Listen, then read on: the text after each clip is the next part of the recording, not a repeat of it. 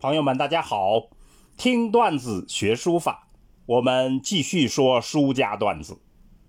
今天说：“遗贤赵孟俯，复古亦何如？”上文说到，宋徽宗迷失在瘦金体书法中，丧失了江山，而他的后人中有人异军突起。在乱局中成为千百年书法的集大成者，如此神人正是赵孟頫。话说元代替了宋，作为宋皇室后裔的赵孟頫，正当年轻力壮，他幽居在家乡，把精力都投入了诗文书画之中。后来，忽必烈派御史到江南。搜访遗贤，旨在缓和民族矛盾。赵孟俯就被选中了。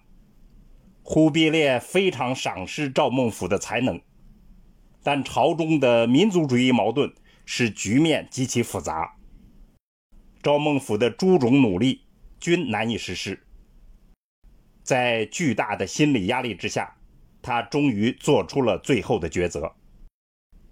他的妻子管道生做了一首有名的词，词中说道：“福利浮名不自由，争得似一扁舟，弄风吟月归去休。”意思就是说，为了福利浮名而失去自由，不如一叶扁舟，吟风弄月而去。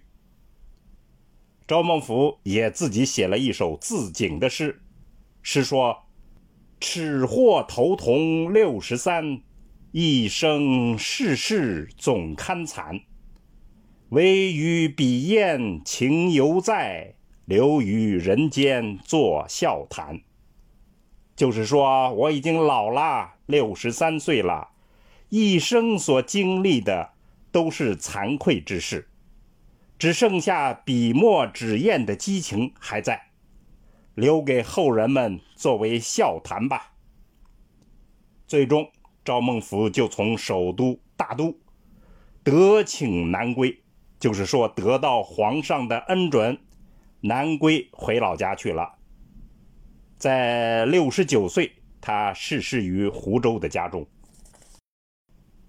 赵孟俯被称为四大楷书家之一，但历代的争议指责不断。主要批评指向就是他书风的俗媚一面。不过，真正的原因还在于对他元朝的二臣身份的批判。关于这个话题，我们在书法段子里讲过，大家可以回听参考。在赵孟頫自己的心中，此事也是最重大的话题。他所推动的复古潮流，就反映了他精神困惑。与毕生努力的指向。当时赵孟頫带领下的复古主义潮流，不只是书法，而是具有极大的广泛性和社会性。在赵孟頫自己所擅长的文化艺术领域，包括诗文、绘画、乐律、篆刻，当然还有书法，都是呈现出复古的倾向。那么，在象征着汉文化被毁灭的崖山战役之后，这样大规模的复古、复兴汉文化，其意味是深远的。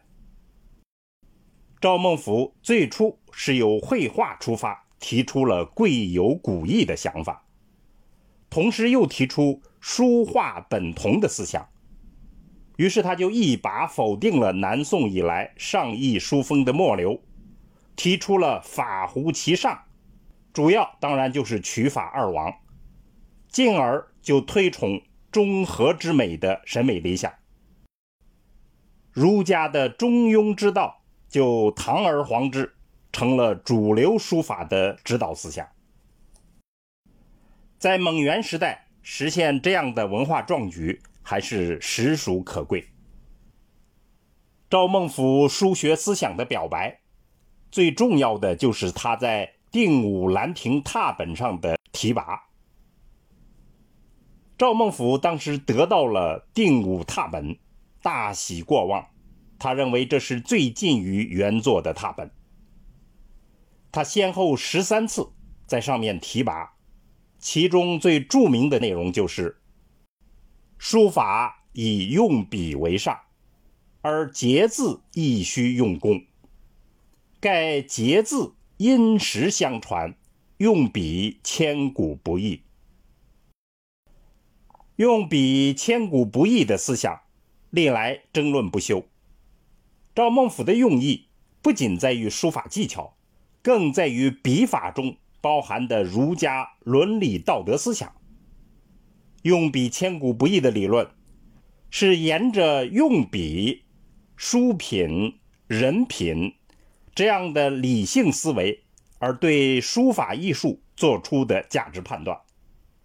所以，这简单的表述中，其实包含着赵孟俯书学思想的核心。赵孟俯学书非常刻苦，传说他临摹《兰亭序》达上万本之多，还据说他运笔神速，一日能书万字。篆隶楷行草，大字小字兼善。到了他的晚年，就是五十岁以后，已经学得了二王的法度笔意，又转益多师，形成了赵体独家面目。赵体的独家面目是什么特点呢？我们概括为以下三个方面：首先是正统。在继承传统的基础上，削繁就简，变古为今，用笔的路数清晰易懂易学。其次，是典雅，赵体外貌圆润，而筋骨内涵，形体端秀，骨架劲挺。第三是和美。笔圆架方，楷书用行书的笔法，留美动人。总而言之，赵孟頫是上承晋唐，下开明清。他是继王羲之、颜真卿之后又一位里程碑式的人物。他的影响之大，元明清三代无出其右。有人评价说。上下五百年，纵横一万里，举无此书。如果要说缺点，赵书的缺点主要是太过圆熟，它缺少灵动和飘逸的色彩。这也反映了他身处在复杂矛盾中，惴惴不安、谨慎小心的精神状态。赵孟頫给我们的启迪在于。历来称书法为小道，但此小道却可以做出重大的意义来。